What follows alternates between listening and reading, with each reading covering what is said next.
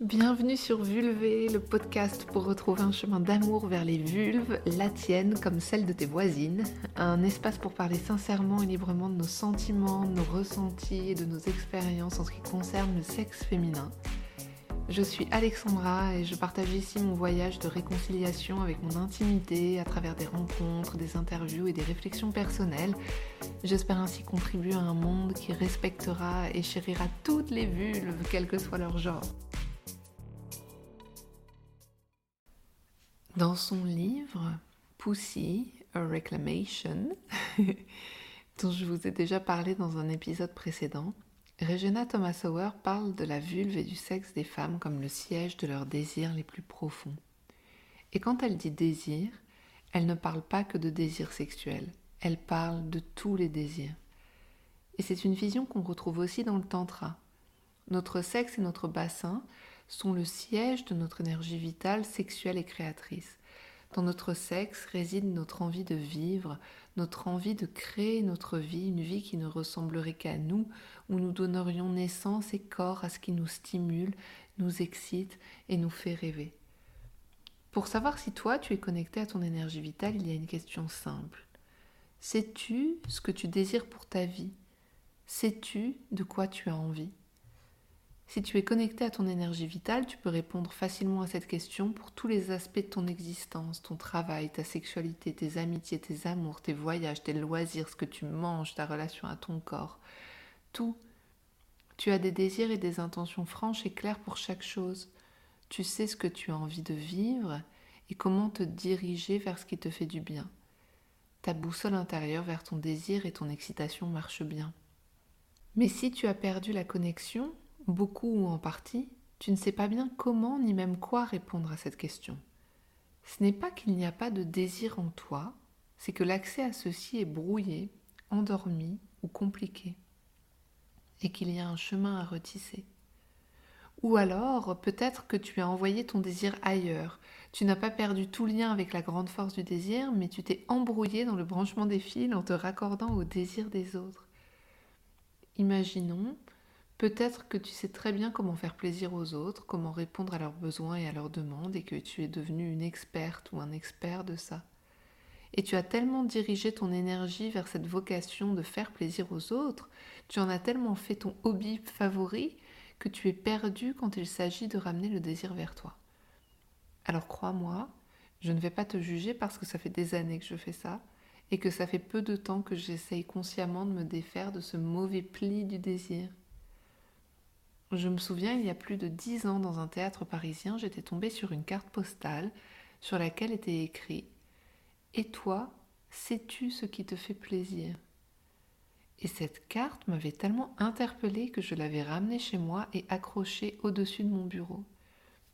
Dès que j'avais l'œil dans le vague, elle m'interpellait et je la contemplais comme un mystère, comme un parchemin incompréhensible vers une île au trésor possible. Je savais que je ne savais pas répondre à cette question. Mais surtout, je ne comprenais même pas pourquoi il serait intéressant de me poser cette question. Je pressentais qu'il y avait un truc là-dessous, mais sans avoir aucun indice de ce dont il pourrait s'agir. Cette carte postale a probablement planté une graine en moi, mais j'ai eu besoin d'un long temps de réflexion pour qu'elle commence à germer. Aussi loin que je me souvienne, je me suis projetée dans le désir des autres. Ma façon d'exister, surtout en couple, c'était de faire le plus possible pour mon compagnon et de me faire l'instrument de ce qu'il pourrait vouloir. De l'argent, du sexe, des services rendus, de l'écoute, de la présence. Il me semblait naturel de donner au maximum de mes capacités. Je ne vais pas me placer en héroïne pour autant. Déjà parce que je n'ai rien fait de spectaculaire ni déplacé des montagnes qui me vaudraient un biopic sur Netflix.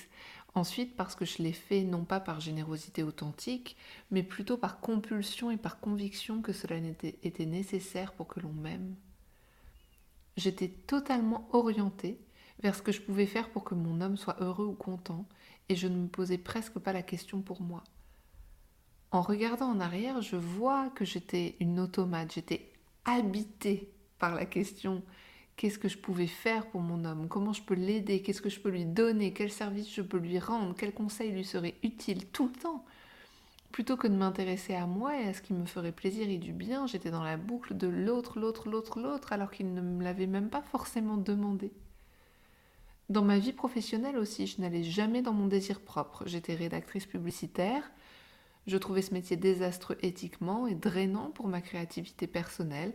Je m'en plaignais à mes amis, mais plus que l'accès direct à mon désir, ce qui prenait le dessus en moi, c'était cette force qui me poussait à faire pour l'autre, à y tirer un prestige et à y voir une sorte de vocation.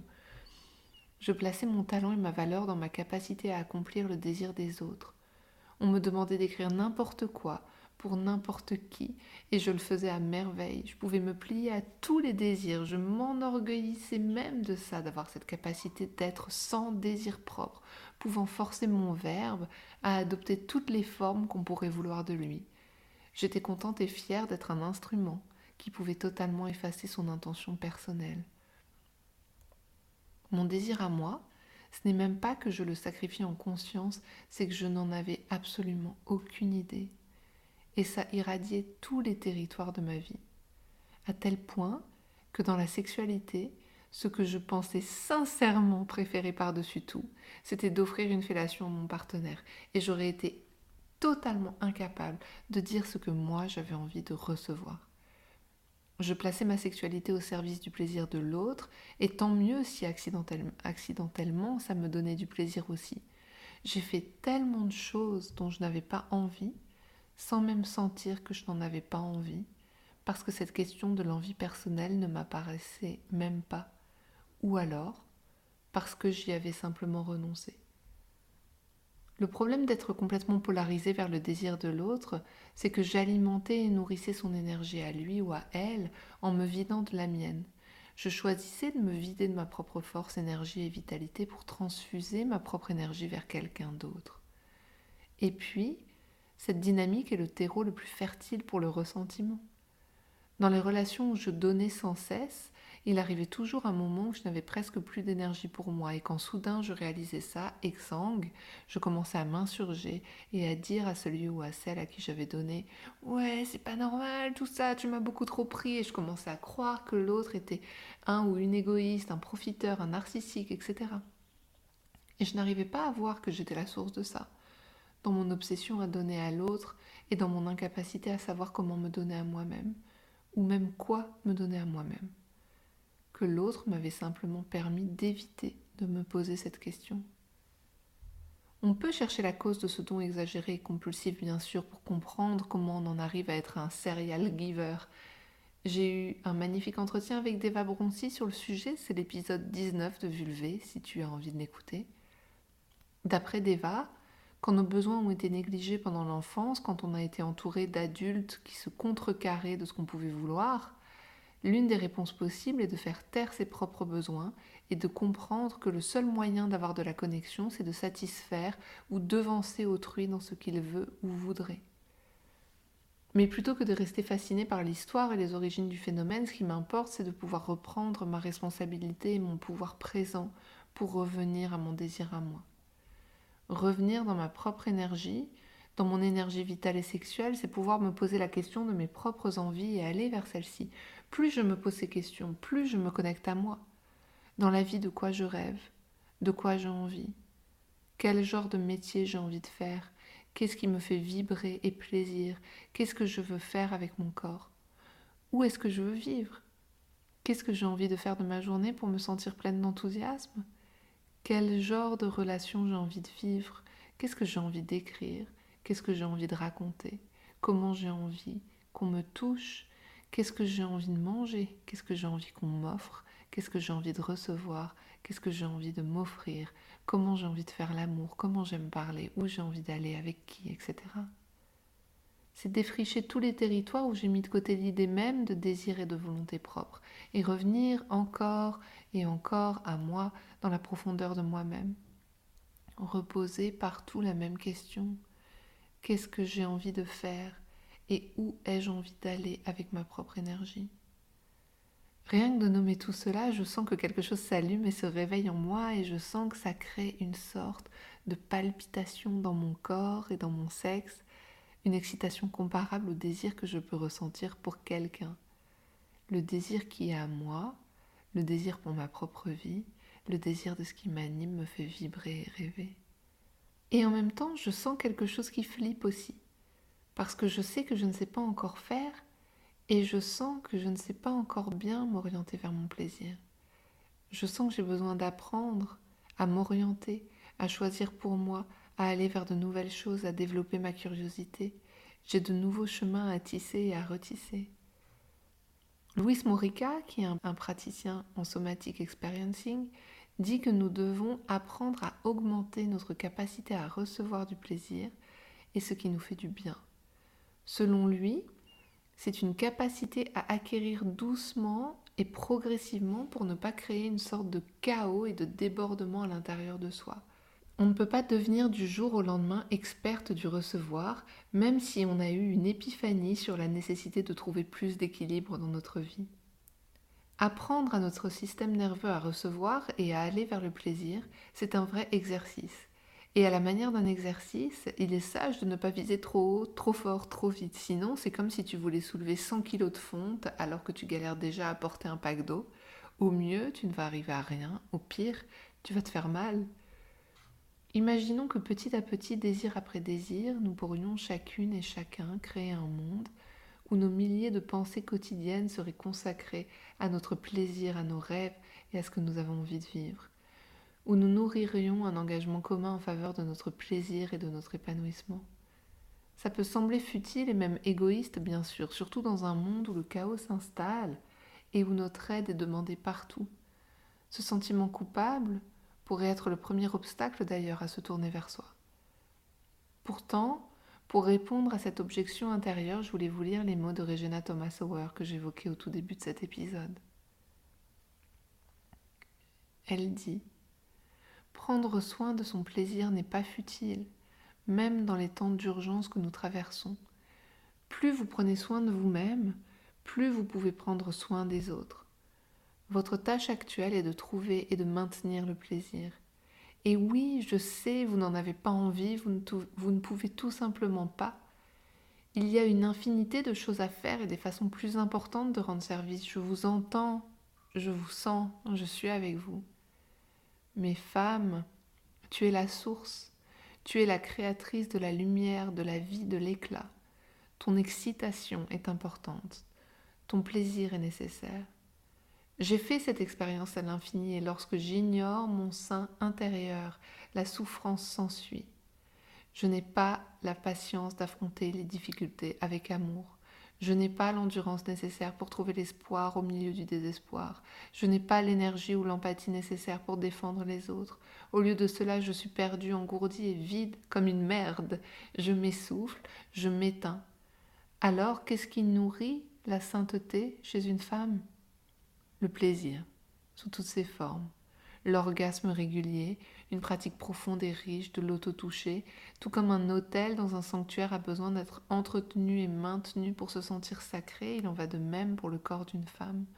Prendre soin de notre sensualité n'est ni frivole, ni indulgent, ni irresponsable.